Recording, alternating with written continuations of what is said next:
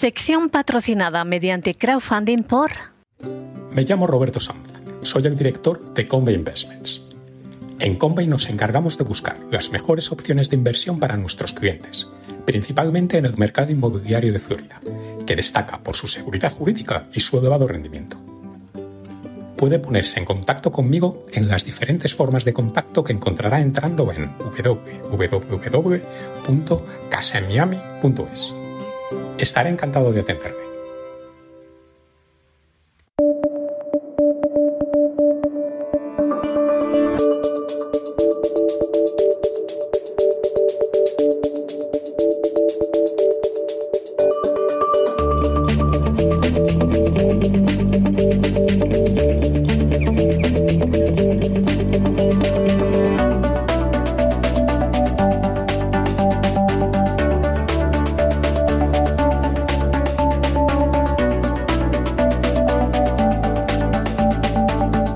atenderle. Ramírez. Corremos raudos y veloces hacia nuestro avión, atravesamos el umbral, nos tiramos en plancha sobre los asientos, nos abrochamos los cinturones despegamos y nos vamos elevando por los aires hasta alcanzar nuestra altura y nuestra velocidad de crucero. A mi lado, don Lorenzo Ramírez, que como todos los viernes nos va a contar de qué va a ir el gran reseteo de este fin de semana. Muy buenas noches, don Lorenzo. ¿Por dónde nos va a llevar usted, nos va a guiar usted, nos va a conducir usted este fin de semana?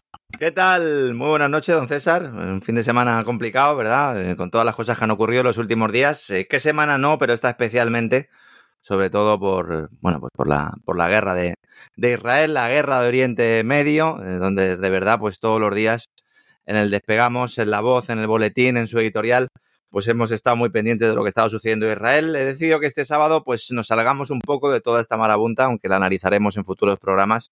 Vamos a centrarnos un poco en, esa Agenda 2030.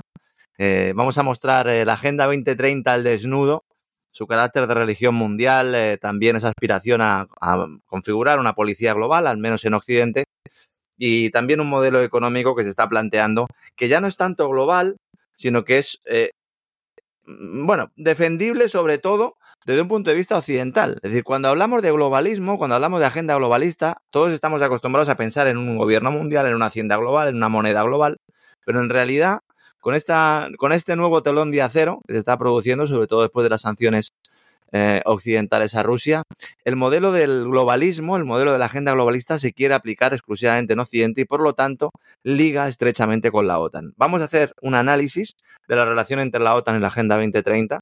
Vamos a hablar del foro La Toja, ese foro poco conocido en España, que es un foro eh, destinado fundamentalmente a promover el atlantismo, en el cual la Casa Real tiene un importante papel y que también se liga con la Agenda 2030 a través de determinados personajes que tienen unos currículums que vamos a mostrar eh, mañana eh, especialmente, que ya vienen de los tiempos de Javier Solana. Vamos a hablar de una señora que fue jefa y asesora de gabinete eh, de Javier Solana, que también estuvo en la ONU y que fue pues una de las primeras comisionadas especiales eh, para la Agenda 2030 en España, una señora que se llama Cristina Gallac y que fue una de las principales estrellas, vamos a decirlo así, de ese primer foro de la Toja que se celebró hace un par de semanas. Vamos a hablar de la relación, como digo, de la OTAN y la Agenda 2030. Veremos parte del discurso del Felipe VI en, ese foro de la Toja para que nuestros amigos puedan comprobar hasta qué punto está el rey también convencido o no, pero desde luego mostrando su querencia por esa Agenda 2030. Le hemos visto además esta semana en el Día de la Hispanidad,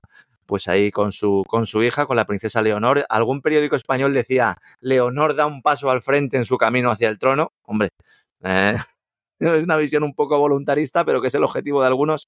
Seguramente, no sé si habrá Casa Real cuando Leonor eh, le tocara, ¿no? Cuando Felipe VI eh, muriera o abdicara. Mm, es que, es que teóricamente a Felipe VI le quedan muchos años. Claro, mm, no soy el primero que pasa la lista, ¿no? Y si no, que se lo digan a su abuelo, ¿no? Bueno, no, no, pero incluso, incluso mirando el tiempo que ha estado en el trono su padre. O sea, vamos a suponer que, que, don Felipe decidiera, pues yo a la edad que se va mi padre me voy yo y tal, le queda una jarta de años, ¿eh? Está ya el luego, personal- luego está por ver, luego está por ver si la monarquía va a durar tanto, pero al menos en teoría le quedan muchos años. Le quedan muchos años. Vamos a ver ese discurso del rey, que también ha estado tan de actualidad en relación con esa amnistía y con ese referéndum, que veremos si finalmente se celebra o no, con apoyo gubernamental para que el preboste del Partido Socialista pues, pueda seguir en la Moncloa. Y bueno, pues se suele hablar de otros temas, pero no del papel del rey de España en el nuevo orden mundial en esa Agenda 2030 y mañana lo vamos a analizar. También vamos a ir uno a uno desgranando todos los objetivos de desarrollo sostenible, la cara A y la cara B, la cara oficial y la cara oculta de todos esos objetivos, que son muchos, que son 17 y los vamos a analizar uno a uno para que nuestros amigos vean lo que permanece, lo que subyace, lo que hay detrás del telón cuando se habla de la Agenda 2030 y esos ODS, SDG en inglés, Objetivos de Desarrollo Sostenible, que pocos conocen y que muchos defienden como un mantra absoluto. Hablaremos de los orígenes de la Agenda 2030 más allá del Club de Roma, hicimos un programa especial sobre el Club de Roma, pero vamos a analizar extractos de esa Carta de la Tierra, otro de los embriones de la Agenda 2030. Hablaremos de genocidio, hablaremos de cómo el aborto y la ideología de género son el genocidio del siglo XXI y cuáles eh, pues las herramientas, cuáles son las herramientas que utiliza la Agenda 2030 en este camino. También estudiaremos el papel del Vaticano y su falsa oposición a la Agenda 2030. Digo falsa oposición porque en los últimos meses, sobre todo en España, hay un interés eh, de la conferencia episcopal, de la Santa Sede en general, por decir que ellos se desmarcan, que el Vaticano se desmarca de la Agenda 2030, cuando el Papa Francisco es uno de sus principales defensores y ha dedicado eh, dos encíclicas, una claramente, y bueno, la primera siempre dice usted que también, Fratelli Tutti y Laudato Si, a esta Agenda 2030. Veremos cómo el Vaticano ha premiado a organizaciones abortistas, también su alianza con Soros, las denuncias de ecologistas, planteando lo que está ocurriendo realmente detrás de esta Agenda 2030, esa ecodictadura Abriremos el melón. ¿Es solo para Occidente? ¿Realmente va a haber una parte del mundo que se escape de esta agenda globalista? Veremos también los mensajes de propaganda que nos obligan a elegir entre la libertad o la vida, como se está planteando también en algunos grupos dentro de los promotores de la Agenda 2030. Hablaremos también de Bill Gates y de su fundación, los premios que todos los años se entregan a los que han protegido, los que han fomentado, los que han auspiciado esos objetivos de desarrollo sostenible a través de la organización de la Fundación de Bill y Melinda Gates y sus premios Goalkeepers, propaganda masiva en vena. Eh, analizaremos también algunos de los últimos premiados, como la figura de von der Leyen, premiada por eh, su promoción de las terapias génicas experimentales de ARN mensajero, como no podía ser. Y luego al final pues vamos a, a poner un vídeo a modo de pues un poco una sorpresa que tenemos para nuestros amigos, un documental que se llama The Blue Dot, en el cual pues eh, aparece un servidor y en el cual pues hago un pequeño resumen de la Agenda 2030 y pues veremos algunas imágenes también de ese documental para que nuestros amigos eh, pues puedan tenerlas. Es un documental que no se ha estrenado, no se sabe todavía si se va a estrenar, está en la campaña de captación de fondos, pero me bueno, mañana mañana pondremos un pequeño extracto para que nuestros amigos los suscriptores del canal pues puedan tener acceso a este programa. Como siempre digo, para ver el programa hay que estar suscrito a cesarvidal.tv y no solo podrán acceder a esta edición del Gran Reseteo, sino a todos los programas que hemos hecho en la historia. Ya llevamos eh, eh, varias temporadas, esta es la, la, cuarta o la quinta, la quinta, ¿no? Ya de Gran Reseteo.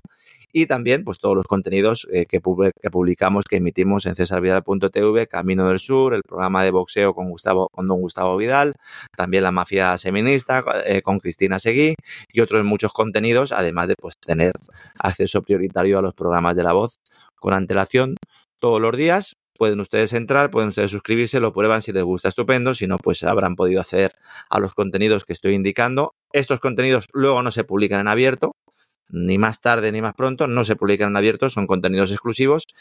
Pues eh, eh, animo a nuestros amigos a que nos acompañen este sábado en otra aventura más. En este caso, pues por los vericuetos, por las aguas procelosas, como dice usted, don César, de la Agenda 2030. Y, y, tan procelosas, vamos, no le quepa a usted la menor duda de que procelosas. Voy con neopreno, procelosas. a pesar, del, a pesar del color, voy con neopreno, a pesar del calor que hace, don César. No, no, no, no, no me cabe la menor duda. En fin, vamos, el, el programa va a ser un programa apetecible, va a ser un programa más que interesante y no se lo pierdan ustedes. Y con usted me encuentro yo mañana en el Gran Reseteo. Mañana en el Gran Reseteo. Un fuerte abrazo, don César. Un abrazo muy fuerte.